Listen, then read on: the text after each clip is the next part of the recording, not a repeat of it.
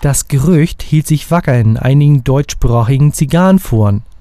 Die vierte deutsche Casa del Habano wird Mitte Oktober in Hamburg eröffnet.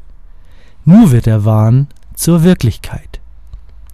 Nummer 1959 der Loge, alias Christoph Wolters, einer der begabtesten Zigarrenverkäufer aus der Casa in Köln, macht sich nun auf, seine eigene Hütte im Norden der Republik zu eröffnen.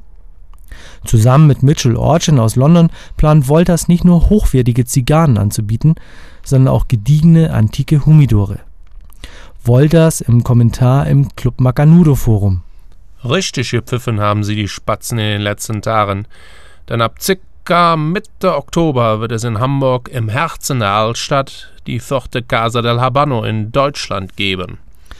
Wolters bietet neben Habanos satt auch Top-Service und niederrheinische Gastfreundschaft. Wir alle freuen uns besonders auf euch, denn natürlich gibt es für alle Macanudos und auch Areas und Logenbrüder stets einen Drink für lau. Hoffentlich wird bei solch einem freundlichen Angebot die Lagerkapazität von Astra Bier in der neuen Casa hoch genug sein. Denn Logenbruder Knappschaft hat seinen Besuch zur Inspektion für Ende Oktober angekündigt. Wolters zu solch angekündigten Inspektionen? Na, happy smoking und bis bald. Und wer auf eine große Eröffnungsfeier hofft, der muss die Soft-Opening-Phase bis Mitte November abwarten.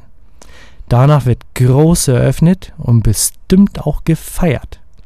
Im Internet wird die Casa und dann eben auch der Termin zur großen Eröffnungsfeier bald unter www.thecigarsmoker.com zu finden sein.